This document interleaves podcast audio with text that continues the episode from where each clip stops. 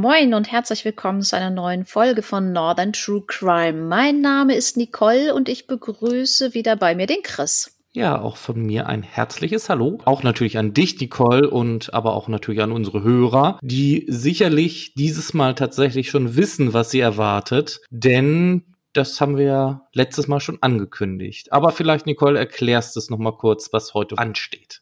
Ja, wer es das letzte Mal vielleicht verpasst hat, wir haben ein Special. Und zwar geht es durch alle fünf norddeutschen Bundesländer. Und wir reden über Cold Cases. Wir hatten das letzte Mal schon drei Bundesländer. Jetzt kommen noch die restlichen zwei. Und ich würde sagen, wir fangen jetzt einfach mal an. Ne? Ja, dann schieß mal los. Jetzt geht's nämlich an den vierten Fall und der führt uns nach Greifswald in Mecklenburg-Vorpommern. Dieser Fall ist leider sehr schnell erzählt, aber wir finden ihn trotzdem sehr wichtig und möchten ihn euch gerne erzählen. Genau, es ist der 27. April 2006. Sandra Reisig ist eine alleinerziehende Mutter von zwei Kindern und jobbt regelmäßig in einer Tankstelle nahe des Greifswalder Einkaufszentrum Elisenpark. So eben auch an diesem Donnerstagabend. Das Komische an der Sache, gegen circa 20.30 Uhr verschwindet die 33-Jährige aus dem Verkaufsraum und kommt auch nicht mehr wieder. Wie und warum sie die Tankstelle verließ, das ist bis heute nicht bekannt. Der Tankstellenbetreiber aus Greifswald stellt das Fehlen seiner Mitarbeiterin nach Dienstende fest und meldet dann noch am späten Abend seine Angestellte als vermisst. Der Polizei berichtet er, dass in der Kasse der Tankstelle ein kleinerer Bargeldbetrag fehlt. Auch gibt er an, dass das Handy der Frau sich noch an ihrem Arbeitsplatz befindet, welches der Polizei übergeben wird. Am nächsten Morgen, am Freitag, wird Sandra dann tot aufgefunden. Mitten in der Stadt Greifswald treibt ihre Leiche im Fluss Riek, etwa fünf Kilometer von der Tankstelle entfernt. Die Leiche wird in die Gerichtsmedizin überstellt und es findet eine Obduktion statt. Währenddessen hat die Kriminalpolizei in Anklang die Ermittlungen übernommen. Es wird schon zu diesem Zeitpunkt davon ausgegangen, dass es sich um ein Gewaltverbrechen handeln könnte. Von einem Unfall geht niemand aus. Spuren lassen sich in der Rechtsmedizin leider nur wenige finden. Allerdings wird nunmehr in einem Mordfall ermittelt, denn die Rechtsmediziner stellen an ihrem Körper Stichverletzungen und in ihrem Magen K.O.-Tropfen fest. Parallel hat die Polizei das Handy von Sandra Reisig ausgewertet. So findet die Polizei heraus, dass sie oft im Internet chattete. Sie war mit ihrem Nickname Mama-94-01 in Internet-Single-Treffs und über SMS-Chats unterwegs, um Kontakte zu Männern zu suchen. Genauere Angaben gibt es auch über die persönlichen Gegenstände von Sandra. So wurde neben ihrem Handy auch ihre Handtasche im Tankstellenshop gefunden und aus der Kasse fehlt nicht nur ein kleiner Bargeldbetrag, wie der Eigentümer zuerst sagte, sondern 400 Euro. Die Videokamera war so manipuliert, dass sie einen ganz anderen Bereich filmte. Sie musste also weggedreht worden sein. Als Motive kommt ein Sexual-, aber auch ein Raubdelikt in Betracht. Ein erster Verdacht geht davon aus, dass die Täter ihr späteres Opfer gekannt haben. Entweder aus dem Internet oder aus der Tankstelle. Die Polizei geht auch von mindestens zwei Tätern aus. Es gibt DNA-Spuren, die vermutlich den Tätern zuzuordnen sind. Allerdings gibt es dazu keine Treffer in den Datenbanken. Erste Hinweise führen die Polizei zu einem Paar auf die Insel Rügen. Allerdings reichen die Hinweise oder die Indizienkette nicht aus, um das Paar weiter zu verdächtigen. Zweieinhalb Jahre nach der Tat richtet die Polizei bei der Tätersuche den Blick zunehmend auf die Internetchats. Im Dezember 2008 wird der Fall dann auch in der ZDF-Sendung Aktenzeichen XY ungelöst vorgestellt. Die Staatsanwaltschaft lobt auch eine Belohnung von 5000 Euro aus. Der Aufruf in der Sendung bringt einige Hinweise, aber keine heiße Spur. Auch im Jahr 2013 gibt es noch einmal weitere neue Hinweise zu möglichen Tätern, aber auch ohne Erfolg. Eine Theorie, die sich bis heute hält, ist die des Sechsjahrestäters. So wurde nämlich im Jahr 1994 Regina Mehling, im Jahr 2000 Gundula Jana Klein und im Jahr 2006 Sandra Reisig ermordet. Alle drei Frauen wurden in Greifswald ermordet. Gundula Jana Klein und Sandra Reisig sehen sich ähnlich und die Tatorte liegen auch nicht weit voneinander entfernt. Ja, Chris, dieser Fall ist wirklich sch sehr schnell erzählt. Hast du eine Theorie, was da passiert sein könnte oder was vielleicht auch das Motiv sein könnte? Also die Polizei ist ja zuerst davon ausgegangen, dass es wirklich ein Raubmord war. Aber für mich macht das Ganze irgendwie nicht so richtig Sinn, weil es fehlte nicht alles Geld aus der Kasse, sondern nur, wie gesagt, diese 400 Euro. Gut, 400 Euro ist zwar auch schon viel Geld, aber da war noch mehr in der Kasse. Ebenso ist ja das Handy noch da gewesen von ihr. Das hätte man ja auch mitnehmen können und damals noch zu Geld machen können. Das ergibt für mich alles irgendwie keinen richtigen Sinn. Was für mich halt wirklich interessant ist, ist diese Theorie mit den Internet-Chats und Single-Treffs. Das war ja irgendwie in der Zeit groß in Mode und da gibt's ja auch in Norddeutschland eine ganze Serie von Taten, die mit diesem Komplex zusammenhängen. Wenn ich da alleine an diese Sache in Stade damals denke, ganz grausamen Geschichte. Erzählen wir euch vielleicht auch nochmal in einem extra Fall. Aber das ist für mich irgendwie so das Logischste. Was denkst du denn? Also ich halte auch diese Theorie vom Raubmord nicht so wahrscheinlich, weil, ja, wie gesagt, sie selber hatte ja jetzt nicht so wirklich ähm, viel Geld dabei und ihre Handtasche, die war ja auch noch da. Also wenn man jetzt wirklich gewollt hätte, da viel Geld äh, zu erbeuten. Ne? Denn dann hätte man ja wirklich die Kasse komplett ausgeräumt. Dann hätte man vielleicht auch ja, ein Messer oder irgendeine Waffe dabei gehabt, ähm, hätte ihre Handtasche genommen und hätte gesagt, so, du sagst uns jetzt die PIN-Nummer von deiner Kreditkarte oder von deiner EC-Karte oder irgendwie sowas. Und wäre dann da losgegangen, hätte noch ihr Konto ausgeräumt. Also ich glaube auch, oder in der Tankstelle, da gibt's ja auch immer, ja, was weiß ich, was die da noch verkaufen, Zigaretten oder irgendwie sowas, kannst du ja auch noch ganz gut Geld mitmachen. Ne? Ich glaube, also Raub halte ich da auch für, naja, nicht ausgeschlossen, aber für sehr unwahrscheinlich. Meine Idee war auch, dass das wahrscheinlich mit diesen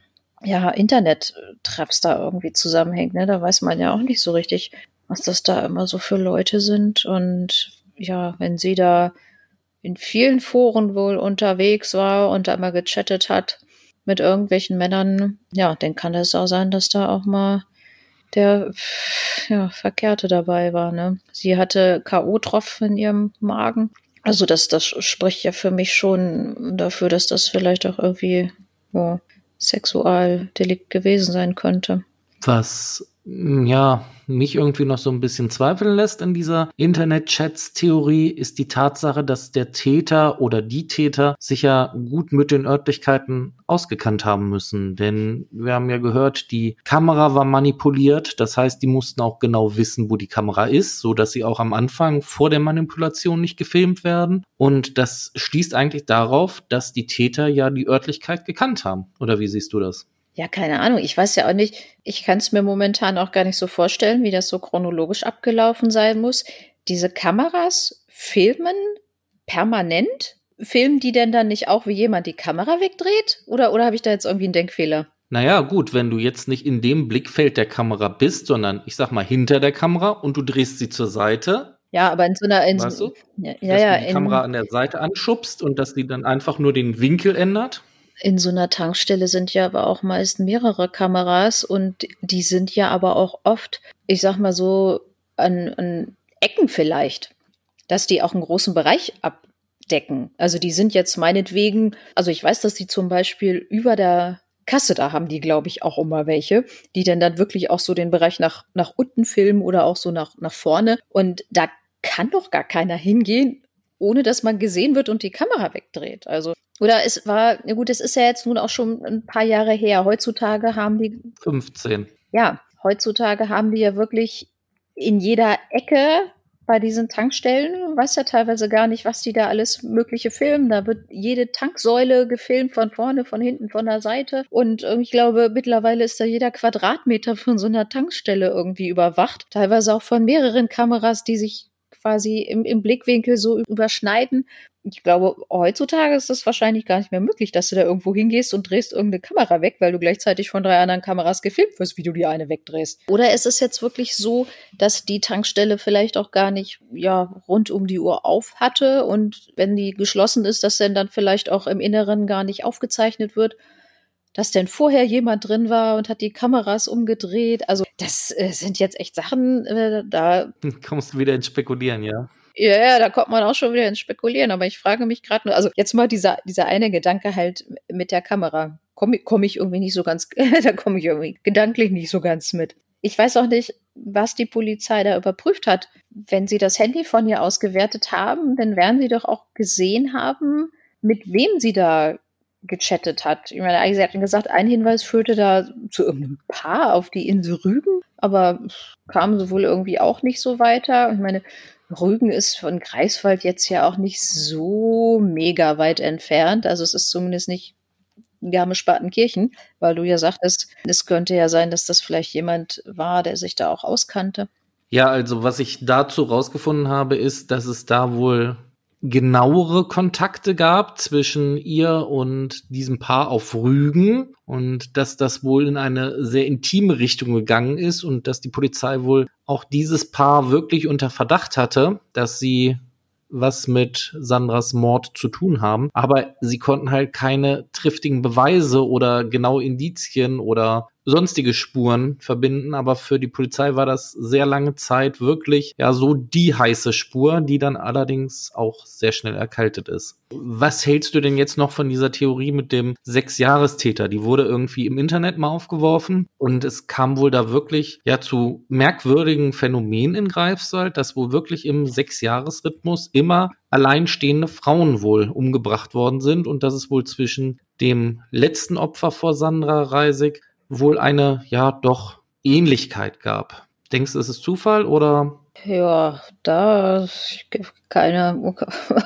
Das, ich, ich weiß gar nicht, wie, wie groß ist denn Greifswald? Wir haben ja häufiger auch mal erzählt, wie groß die Städte sind. Weißt du, wie groß Greifswald ist? Ich meine, wenn das jetzt wirklich so eine große Stadt ist. Nein, aber ich kann das so machen wie im letzten Mal. Das hat sich doch sehr gut. Ja, du, Google, du googelst das, das, was du, das, was du an anderen Podcasts immer hast, wenn die Leute nebenbei googeln.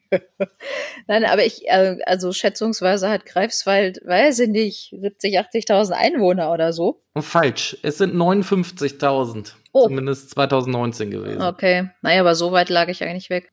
Also es ist jetzt keine mega Großstadt, wo es vielleicht nicht, also wenn es jetzt Berlin wäre oder so, dann würde ich auch sagen, ja gut, nur weil da alle sechs Jahre mal einer umgebracht wird. Aber by the way, Greifswald ist eine schöne Stadt, wenn wir da gerade schon bei sind. Ich meine, ich war da auch schon mal, aber kann ich mich nicht mehr so richtig dran erinnern. Also ich, ja, weiß ich nicht, wer, haben die das denn dann mal auch nochmal genauer überprüft, ob keine Ahnung, was, was besteht denn da jetzt für ein Zusammenhang, außer dass die letzten beiden sich vielleicht so ein bisschen ähnlich waren? Also, das Einzige, was ich dazu gefunden habe zu dieser Theorie, aber ich fand die trotzdem irgendwie ganz witzig, dass wir die mal ansprechen sollten. Also, witzig in dem Zusammenhang ist natürlich ein bisschen, ihr wisst schon, was ich meine.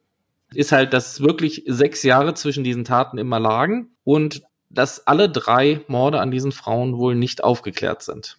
Und was noch die eine Verbindung ist, dass zwischen dieser Gundula Jana Klein und der Sandra Reisig wohl auch von den Tatorten nicht so eine große Entfernung war. Also, dass man die vielleicht auch noch mit in Verbindung bringen könnte. Ja, oftmals haben Täter ja auch so einen bestimmten ja, wie die Polizei ja immer sagt, so Modus operandi. Also die töten die Opfer vielleicht immer auf dieselbe Art und Weise. Und ich weiß ja nicht, was da für Parallelen waren. Ich meine, sind die anderen vielleicht auch mit K.O.-Tropfen in einem Fluss gefunden worden und mit Stichverletzungen oder war das irgendwie was ganz was anderes? Also hm, kann da irgendwie so sch schwer was zu sagen. So richtig anfreunden kann ich mich damit nicht. Ich weiß ja nicht, ob, also wenn da wirklich jemand ist, der hat einen umgebracht und der sagt sich dann so, ach naja, lassen wir mal so ein bisschen Gras über die Sache wachsen, mal gucken, ob mich einer findet und dann so fünfeinhalb, sechs Jahre später sagt man sich so, oh Mensch, ich glaube bald, da ist damals gar keiner hintergekommen, probierst es doch nochmal. Und sechs Jahre später wieder. Keine Ahnung. Also das, ich weiß ja nicht, wie viele Morde in Greifswald so passieren ob das, ob das wirklich so eine Sache ist ähm, oder ob es wirklich ja Zufall ist. Meinst du da, meinst du da ist was dran? Ach, ich weiß nicht. Also es ist für mich halt viel zu viel Spekulation und aber ich fand es halt trotzdem mal interessant, dass wir mal über diese Möglichkeit gesprochen haben. Aber ich denke auch, es hatte eher irgendetwas mit ihren Internetbekanntschaften zu tun. Da gehe ich mal eher von aus, dass sie da in irgendjemanden geraten ist oder Naja, offenbar ja mehrere. Die Polizei geht ja von mehreren Tätern aus, ne? Ja, hat aber ja auch nicht immer was zu heißen. Besonders schmerzhaft finde ich das halt für die beiden Kinder von ihr. Ja, ja, das wollte ich auch gerade sagen, ja. Ja, also schon, sie war schon alleinerziehend. Wahrscheinlich hat der Vater der Kinder auch kein Interesse groß gehabt, sich um die Kinder zu kümmern. Und ja, jetzt wird ihnen auch noch die, die Mutter so gesehen genommen. Ist schon hartes Schicksal, muss ich sagen. Ja, das finde ich auch sehr, sehr bitter an dieser Geschichte. Ja. Vielleicht wisst ihr da draußen irgendetwas. Vielleicht könnt ihr euch an diese Tat erinnern oder vielleicht kommt ihr aus der Ecke und diese, dieser Fall, dieser Cold Case ist irgendwie immer noch Gesprächsthema bei euch da in der Nähe und euch fällt irgendwie jetzt, wo wir den Fall nochmal besprochen haben, etwas dazu ein, dann meldet euch doch einfach bei eurer Polizeidienststelle oder wenn ihr euch dazu nicht traut, meldet euch bei uns. Vielleicht können wir euch noch ein wenig motivieren, euch dann an die Polizei zu wenden. Also wie gesagt, wenn ihr da irgendetwas wisst zu diesem Fall, meldet euch. Gut, Nicole, wollen wir dann. Ein, einen haben wir noch. Genau, ich wollte gerade sagen, wollen wir uns um den letzten Cold Case für unser Cold Case Spezial kümmern? Ja, dann fangen wir an. Ja, und zu unserem letzten Fall gehen wir dann nach Niedersachsen. Und wir reden über den Fall der 15-jährigen Katrin Konert. Am Neujahrstag 2001 ist die Teenagerin nachmittags bei ihrem 15 Jahre älteren Freund in Bergen an der Dumme. Das ist eine kleine Stadt im Osten Niedersachsens. Sie lebt noch bei ihrer Familie mit ihren Eltern und fünf anderen Geschwistern in Großgaddau. Das ist circa 13 Kilometer von Bergen entfernt. Am Nachmittag des Tages informiert sie dann ihre ältere Schwester per SMS, dass sie wahrscheinlich so zwischen 18.30 Uhr und 19 Uhr zu Hause sein will und versuche eine Mitfahrgelegenheit zu finden, da ihr Freund an diesem Tage nicht über ein Auto verfüge und sie deshalb nicht fahren. Er hat zwar einen Führerschein, aber momentan kein Auto zur Verfügung. An diesem 1. Januar ist es draußen kalt und regnerisch. Der Regen friert auf der Straße und deshalb lehnen viele ihren Wunsch ab, sie nach Hause zu fahren. Ihre Eltern wissen nicht, dass sie bei ihrem Freund ist. Ihren Eltern hat Katrin gesagt, dass sie bei einer Freundin in Bergen ist. Die Freundin wohnt nur wenige Meter von ihrem Freund entfernt, deren Schwester auch die Ex-Freundin von Katrins Freund ist. Eigentlich wollte Katrins Freundin noch am Nachmittag bei dem Paar vorbeikommen, sagte allerdings ab, da sie sich bei dem Wetter nicht aus dem Haus traute. Zwischen Katrin und ihrem 30-jährigen Freund soll es an dem Tag zu einem Streit gekommen sein. Er, so sagt er es später, soll nicht einmal gewusst haben, wie Katrin nach Hause kommen sollte. Trotz aller Widrigkeiten und dem schlechten Wetter macht sich Katrin um 19 Uhr auf den Weg und will mit dem Bus nach Großgaddau fahren. Just in diesem Moment ist auch der Akku ihres Mobiltelefons alle. Zwei Zeugen können später aussagen, dass sie Katrin auf dem Weg zur Bushaltestelle am Heckenweg gesehen haben. Warum sie nicht zu ihrer Freundin gegangen ist, das kann niemand sich erklären. Katrin wartet an der Bushaltestelle und trifft dort noch einen Bekannten, mit dem sie sich kurz unterhält. Dieser ist aber in Eile, bietet Katrin allerdings an, sie zu fahren. Laut seiner Aussage lehnt sie das Angebot ab. Warum ist bis heute unklar. Fakt ist allerdings, als der Bus, den Katrin um 19.30 Uhr nehmen will, an der Haltestelle ankommt, ist Katrin verschwunden. Es gibt keinen Hinweis auf ihren Aufenthalt. Die Familie meldet sie dann noch am selben Abend bei der Polizei vermisst und die Polizei sucht mit Hundertschaften und Helikoptern nach dem jungen Mädchen. Sämtliche Wälder in der Umgebung, Teiche und Moorgebiete zwischen Großgaddau und Bergen werden durchsucht. Ohne Ergebnis. Es gibt nur zwei Straßen, die zwischen Großgaddau und Bergen verlaufen, aber jede Spur führt ins Nichts. Das Problem, welches die Polizei hat, ist die Tatsache, dass zwar Katrin als letztes an der Bushaltestelle gesehen wurde, es aber nicht klar ist, ob sie auch an der Bushaltestelle geblieben ist. War sie vielleicht doch verabredet oder hatte sie eine Mitfahrgelegenheit gefunden? Konnte sie niemanden informieren, da der Akku ihres Mobiltelefons leer war. Als erstes werden Katrins Freund und der Bekannte, der Katrin als letztes sah, verdächtigt. Aber weder erhärten sich die Spuren, noch gibt es ein Motiv. Auch wird eine Spur zu den Nordmännern verfolgt. Das ist eine Bikergruppe, die in Bergen ansässig ist und in der auch Katrins Freund Mitglied war. Manchen Mitgliedern werden Kontakte in das Rotlichtmilieu nachgesagt. Wurde Katrin dorthin gebracht? Musste sie sich dort prostituieren? Aber auch hier gibt es keine weiteren Verbindungen oder auch nur irgendwelche Hinweise. Im Jahr 2003 berichtet eine Zeugin von einem weiteren, vielleicht relevanten Vorfall. Sie erinnert sich, dass der Vermieter der Familie Konert kurz nach dem Verschwinden von Katrin ein blaues Auge hatte. Wurde Katrin entführt, hat sich dabei gewehrt und ihrem Peiniger daher ein blaues Auge verpasst? Hinweise verdichten sich, denn der Vermieter hat kein Alibi für die Tatzeit. Seine Frau war nicht zu Hause.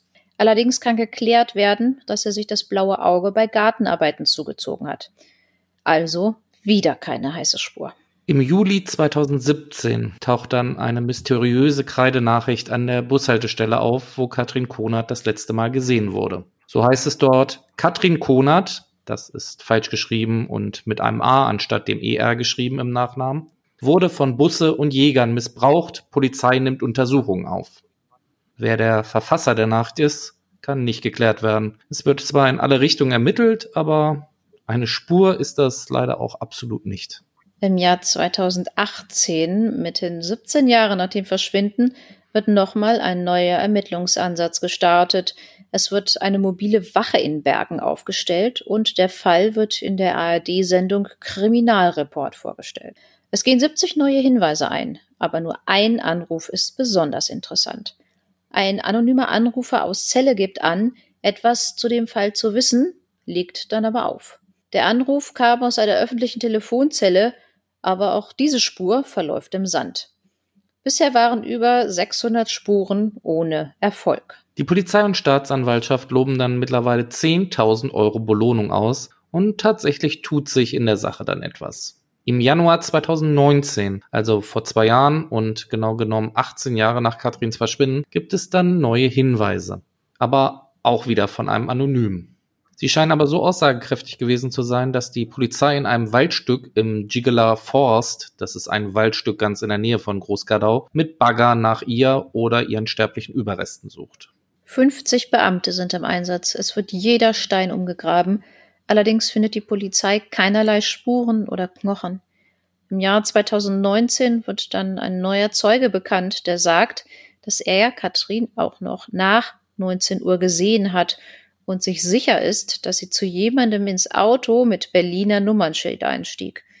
Die Spur ist nicht ganz neu. Häufiger wurde ein BMW genannt, aber mal war er schwarz, mal dunkelblau, Mal mit Hamburger, mal mit Berliner und auch mit Salzwedeler Kennzeichen.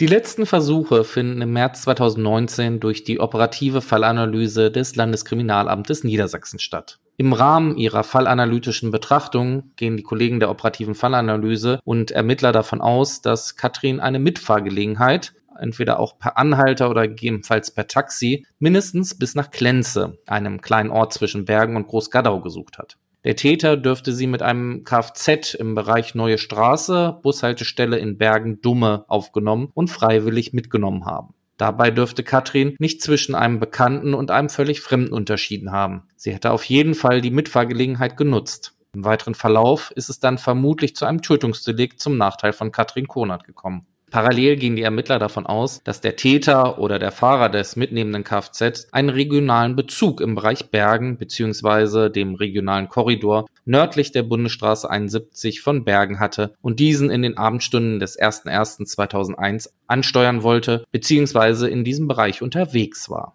Bei Aktenzeichen XY ungelöst wurde im Laufe der Zeit der Fall mindestens dreimal vorgestellt. Viele Beiträge in der NDR-Sendung Hallo Niedersachsen wurden gezeigt und auch gibt es eine Dokumentation zu dem Fall aus dem Jahr 2015 vom NDR.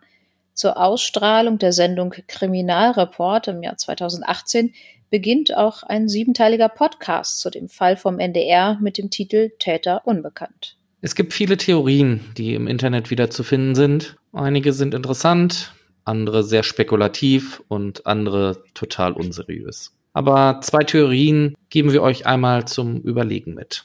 Ja, die erste Theorie. Zum Zeitpunkt des Verschwindens von Katrin hat sich in Bergen die Sekte Telema Society niedergelassen. In den Zeitungen wird sie als Sexsekte und gefährlich bezeichnet.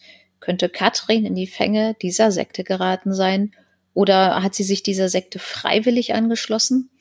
Wollte sie von zu Hause abhauen.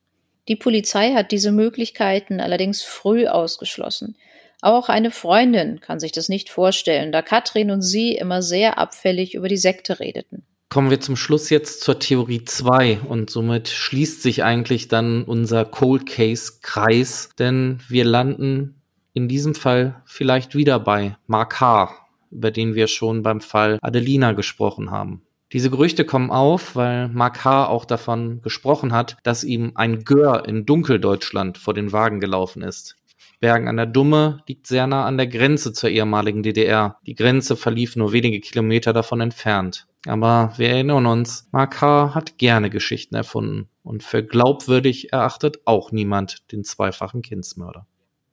So, jetzt sind wir so gesehen am Ende unserer Cold Case Reise durch Norddeutschland und zum Schluss besprechen wir noch einmal den Fall um Katrin Konert. Nicole, du sagtest mir, bevor wir die Folgen aufgenommen haben, dass dir sogar dieser Fall bekannt ist. Ja, ich kenne mich ja sonst gar nicht aus mit True Crime Sachen und Cold Cases, aber die, von diesem Fall hatte ich auch schon mal, ich weiß nicht, gehört oder gelesen, war mir auf jeden Fall bekannt. Von daher hat es mich auch so ein bisschen gewundert, dass du den rausgesucht hattest, weil ich eigentlich äh, gedacht hatte, du suchst eher so Fälle raus, die vielleicht noch nicht so wirklich bekannt sind.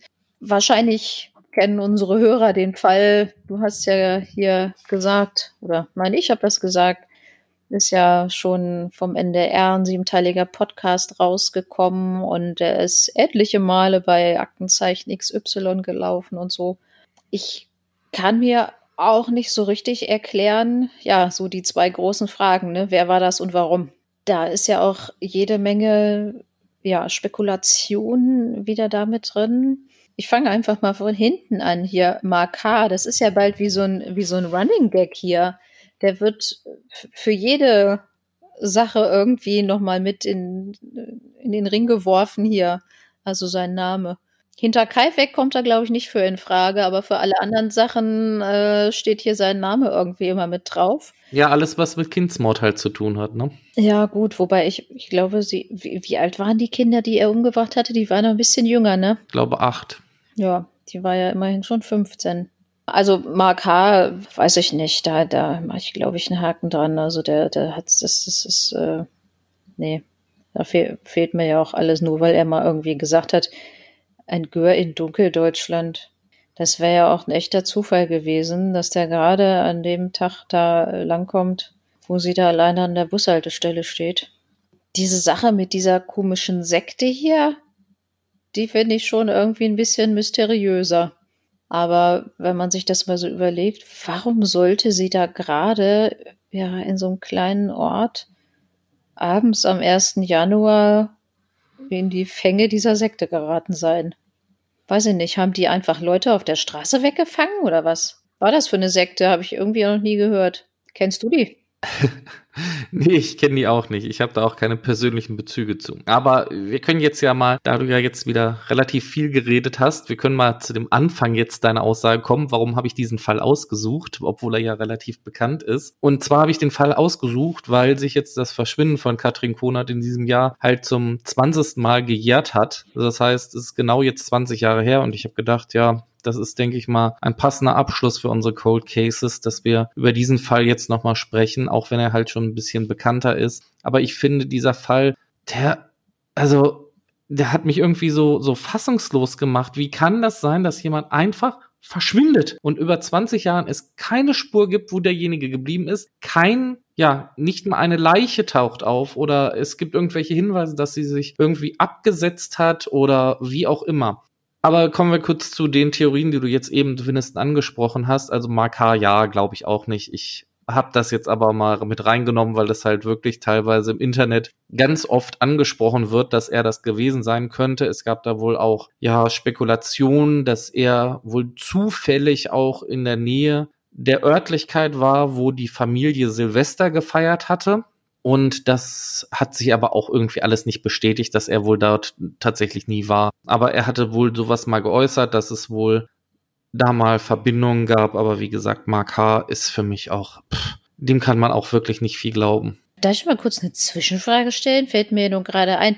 Wo hatte Katrin denn jetzt Silvester gefeiert? Die hatte mit ihren Eltern zusammen Silvester gefeiert oder mit ah, noch ein paar Freunden da von ihren Eltern zusammen. Zumindest gibt es da, wenn du da im Internet mal schaust, gibt es davon auch eine Videoaufzeichnung. Das sind so gesehen die letzten Videoaufnahmen von ihr. Da wurden Videoaufnahmen bei dieser Silvesterfeier gemacht. Und am Nachmittag des 1. Januars ist sie dann zu ihrem Freund gefahren. Ja. Beziehungsweise ja, ja. ihren mhm. Eltern hat sie halt gesagt, sie ist zu ihrer Freundin gefahren, weil die sollten eigentlich nichts mitbekommen, dass sie halt einen Freund hat, der doppelt so alt ist wie sie. Das hätten die, glaube ich, nicht so gut gefunden.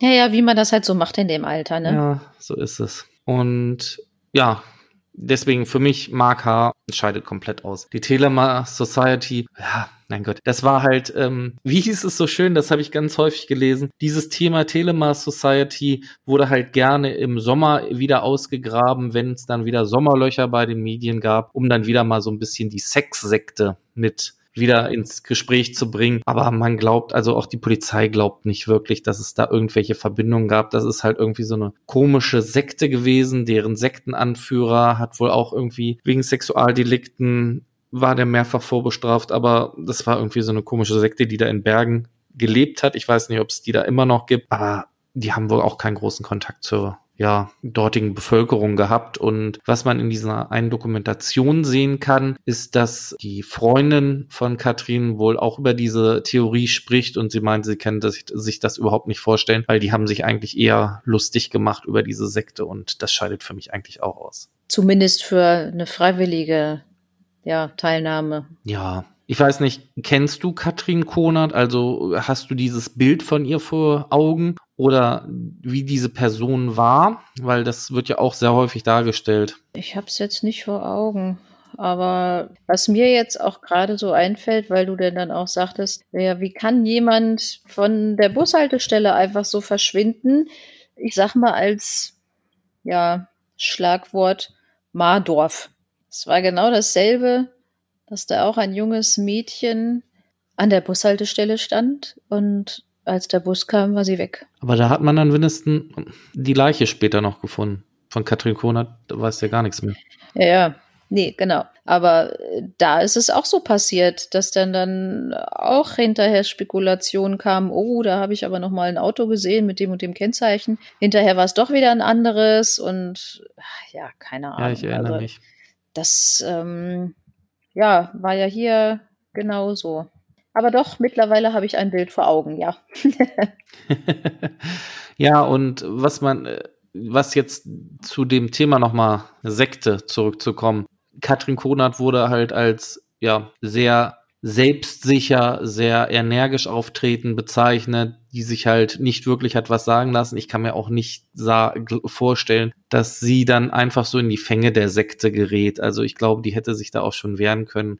Ich stelle mir das nicht vor. Also das scheidet für mich irgendwie aus. Gut, aber wenn, wenn du sagst, sie hatte so ein, so ein ja, selbstbewusstes Auftreten, ja, steigt man denn dann einfach zu irgendeinem Unbekannten in ein Auto oder wenn sie jemand vielleicht noch nicht mal im Auto mitgenommen hat, sondern da ist vielleicht direkt vor Ort irgendwie was passiert an der Bushaltestelle. Hätte das nicht auch mal einer mitbekommen, wenn sie sich vielleicht gewehrt hätte oder so? Ja, gut, wie gesagt, es war der erste erste, also Neujahrstag. Es hat draußen geregnet, es war Blitzeis. Das heißt, es waren kaum Leute irgendwie auf der Straße unterwegs. Das heißt, es war nicht viel los, wirklich. Und wenn du überlegst, Bergen an der Dumme ist jetzt auch nicht so die Großstadt, wo wirklich immer was abgeht. Allein daran siehst du ja, dass der Bus, ich glaube, der kam irgendwie dreimal am Tag da. Es hätte, glaube ich, auch nicht wirklich jemand mitbekommen, wenn die jetzt einfach mitgenommen worden wäre. Wobei ich dann natürlich sagen muss, wie hoch ist denn aber auch die Chance, dass bei so einem Wetter überhaupt da ein Auto lang fährt?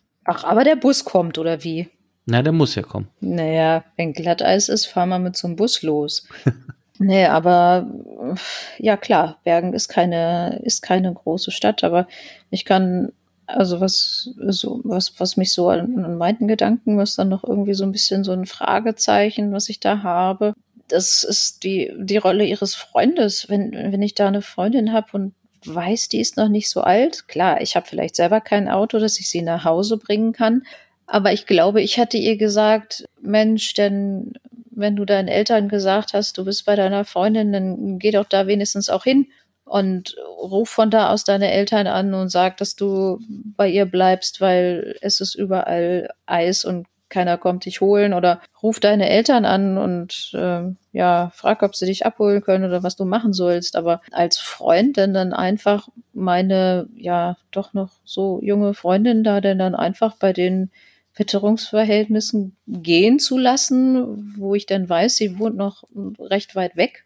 Weiß ich nicht. Also hätte ich, glaube ich, nicht gemacht. Also es soll da wohl vorweg einen großen Streit zwischen den beiden gegeben haben. Ach so, ja gut, dann sieht das anders aus. Und ähm, woraufhin sie dann gesagt hat, so, ich gehe jetzt und, ihm, und er wahrscheinlich gesagt hat, ja, dann hau doch ab. Und weiß ich nicht. Ich habe ja trotzdem eine emotionale Verbindung zu jemandem, selbst wenn es einen Streit gab. Deswegen lasse ich doch nicht trotzdem dann bei so einem Wetter jemanden gehen. Also ich finde es trotzdem schwierig. Was ich auch noch schwierig finde in der Sache, das haben wir jetzt noch nicht angesprochen, das habe ich in dieser Dokumentation gesehen. Da gibt es wohl einen Freund, der ihr wohl abgesagt hat, ähm, dass sie dass er sie nach Hause bringen könnte, weil das Wetter halt so kacke ist. Aber in dieser Dokumentation kommt raus, dass er trotzdem kurz Zeit später sich ins Auto gesetzt hat und in die Pizzeria gefahren ist und sich eine Pizza geholt hat. Was für mich dann auch irgendwie so alles nicht zusammenpasst. Und also es ist ganz komisch. Wie, wo war denn die Pizzeria? In Bergen selber, oder? Das weiß ich leider nicht mehr genau, aber es war, es war wohl nicht so weit weg. Aber weißt du, wenn ich äh, doch eh im Auto bin und mir eine Pizza holen will, dann kann ich die doch mal kurz die 13 Kilometer da hochbringen. Also,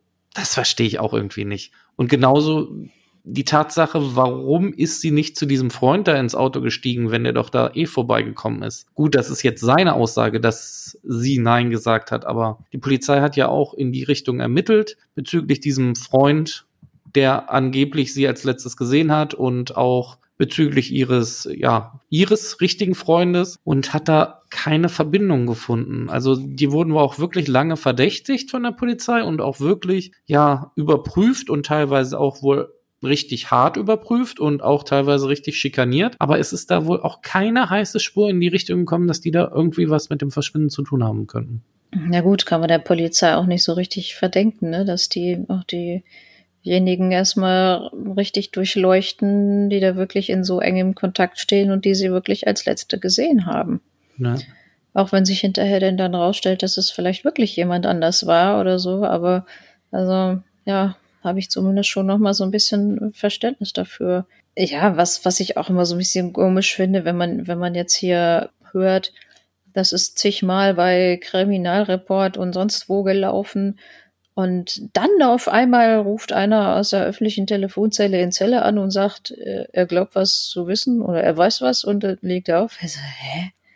Was, was, was ist das denn für eine Spur? Ja, aber anscheinend hat die Polizei, die sich wirklich an jeden Strohhalm klammert, dann wirklich da die Großsuche noch gestartet vorletztes Jahr. Aber es ist halt auch nichts bei rumgekommen, ne? Also, was, die waren mit Personensuchhunden da und haben alles umgegraben. Ich glaube, 50 Quadratmeter oder so. Also, nicht gerade eine kleine Fläche. Und da waren wohl sogar Archäologen mit direkt vor Ort, die dann geguckt haben, ja, wo könnte es jetzt irgendwelche Erdveränderungen geben, worauf man dann schließen könnte, dass da irgendwas war jetzt in den letzten 20 Jahren. Also es war schon interessant, das Ganze mal zu verfolgen, aber es hat irgendwie nichts gebracht. Vor allem, was mich so wundert, weißt du, dann richten die da diese mobile Einsatzzentrale nach 16 Jahren ein und dann fällt den Leuten ein, Mensch, ich habe zwar 16 Jahre jetzt nichts gesagt, aber jetzt fällt mir was ein. Der Vermieter hatte ein blaues Auge. Ja, ja, das, ja. das war auch eine geile Geschichte. Alter Schwede, ey. Ja, ja, der ist irgendwie zu der Zeit wohl da in dieser Gegend gewesen mit seinem Auto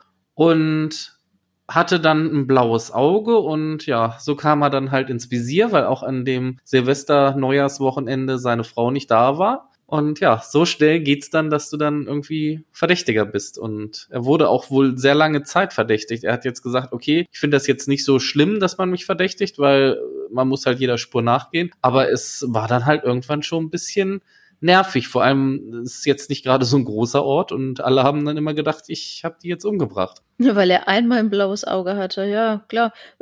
Kann ich aber beide, beide Seiten auch wieder verstehen, dass die Polizei dann auch sagt, so, da müssen wir jetzt aber wirklich mal gucken, war das wirklich nur ein blaues Auge oder hat er vielleicht dann doch noch mal einen Kratzer gehabt oder so. Im Winter ist man ja auch dick angezogen. Da siehst du ja nicht, ob einer zerkratzte Arme hat, wenn du den nur draußen auf der Straße siehst oder so, ne? Also, ähm, ja, Aber ich glaube, ich kann ja auch verstehen, wenn ich dann der Vermieter bin und habe da wirklich keine Ahnung, ich habe auch andauernd blaue Flecke, weil ich überall gegenlaufe.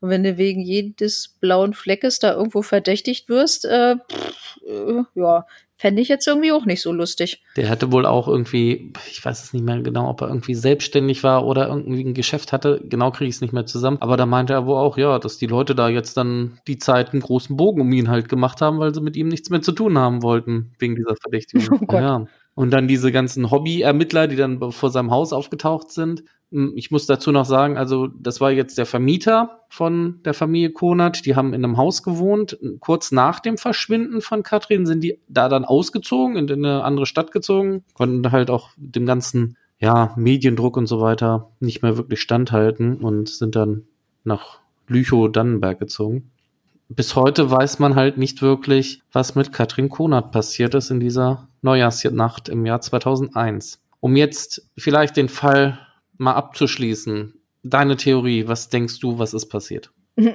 So, meine, meine abschließende Theorie, ja.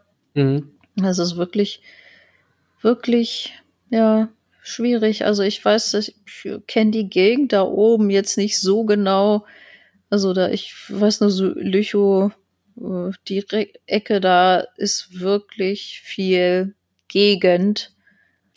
und ja, es ist halt kein dicht besiedeltes Gebiet. Und ich glaube, wenn jemand da irgendwo einen umgebracht hat und will da irgendwo eine Leiche verstecken, ich glaube, da hat man da eigentlich ganz gute Karten, dass die nicht so schnell gefunden wird, wenn man da wirklich in irgend so abgelegenes Waldstück oder irgendwelche, was hatten wir gesagt, irgendwelche Moorgebiete oder ich weiß nicht, was es da oben alles so gibt.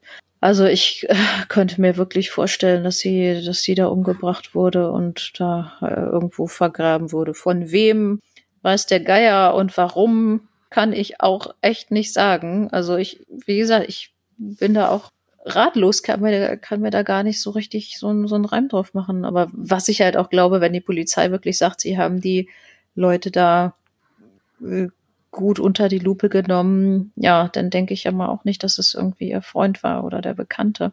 Also wahrscheinlich irgendein Dritter, der entweder der große Unbekannte oder vielleicht wirklich jemand, den sie flüchtig kannte. Ja, es ist, glaube ich, auch ein bisschen schlecht in dem Fall vielleicht gewesen, dass ihr Mobiltelefon denn dann gerade nicht mehr ging.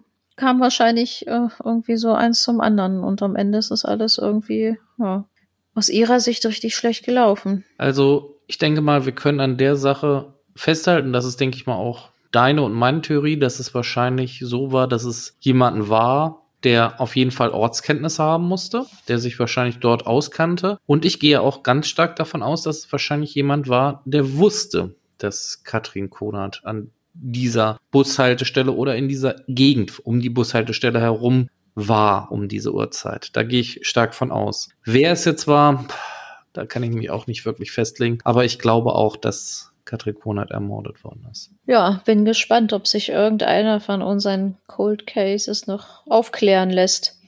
Aber was mich auch wieder wundert, hatte mich aber letzten Jahr schon gewundert, sind alles irgendwie immer welche, die schon jetzt dann, dann doch eine gewisse Weile zurückliegen, ne?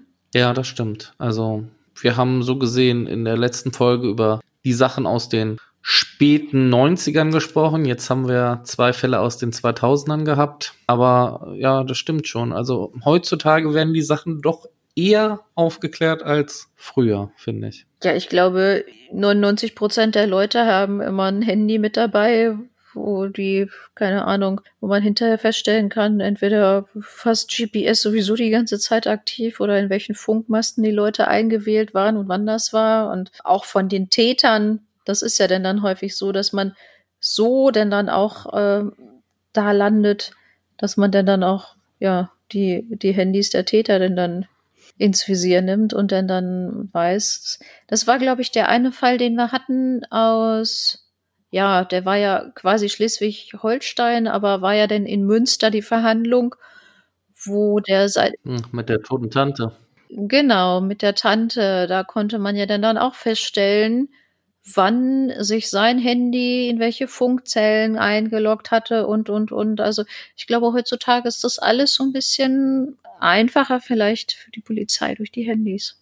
Ja, und um jetzt unsere Cold Case Special Folgen mal zu beenden, noch zu unserem letzten Fall von Katrin Konert eine Sache, die mir gerade noch eingefallen ist, was ich in dieser Dokumentation gesehen habe. Es gab dann teilweise lange Zeit ja dieses Gerücht, dass sie vielleicht ja ins Rotlichtmilieu verschleppt worden ist und sich zum Beispiel in Berlin prostituieren würde. Und es gab dann tatsächlich auch eine Prostituierte, die ihr relativ ähnlich sah, woraufhin dann die Familie zu nach Berlin gefahren ist und diese Prostituierte getroffen hat, aber wo sich dann später rausgestellt hat, nee, das war sie doch nicht, sondern das war jemand aus einer ganz anderen Ecke und ja, so sieht man eigentlich, dass die ja, Familienmitglieder von unseren Cold Cases doch eigentlich immer wieder auf der Suche und bei der Hoffnung sind, irgendwie sich an jeden kleinen Strohhalm noch klammern, um irgendwie etwas rauszufinden, was mit ihren geliebten Menschen passiert ist. Ich glaube, ich glaube auch, man kann mit so einem Fall, also wenn man da jetzt irgendwie sein Kind verliert, ich glaube, da kann man sein ganzes Leben lang nicht mit abschließen, wenn man auch gar nicht so richtig weiß, was mit denen passiert ist. Ich kann mir das auch gar nicht so richtig vorstellen, wie das sein muss. Und deswegen von uns natürlich nochmal der Aufruf an euch da draußen, wenn ihr zu dem von uns vorgestellten fünf Cold Cases irgendetwas wisst, euch irgendetwas einfällt, meldet euch bei eurer Polizei, informiert sie darüber. Und wenn ihr auch denkt, ach Gott, das ist total unwichtig, das, vielleicht kann es dieser kleine Hinweis sein, der ein Puzzle zusammensetzt. Gut, Nicole, meinst du, wir können jetzt unsere Cold Case Spezialfolge damit schließen? Ja, mit den Cold Cases und den ganzen Spekulationen reicht's mir jetzt auch erstmal. Wir machen das nächste Mal, glaube ich, was ohne Cold Case. Gut, vielleicht kannst du den Leuten dann mal verraten, wo es denn in zwei Wochen hingeht. Ich habe mich irgendwie immer noch nicht entschieden, wo es da hingeht, aber entweder nach Niedersachsen oder nach Mecklenburg-Vorpommern. Ich habe da so zwei Sachen, die mich interessieren. Na, dann lassen wir uns überraschen, für was du dich dann letztendlich entschieden hast. Bis dahin wünsche ich euch allen einen schönen guten Morgen, guten Mittag, guten Abend. Passt gut auf euch auf und vor allem bleibt bitte gesund. Ja, das wünsche ich auch. Ich bedanke mich fürs Zuhören und freue mich, wenn ihr das nächste Mal wieder einschaltet. Bis dahin, tschüssi.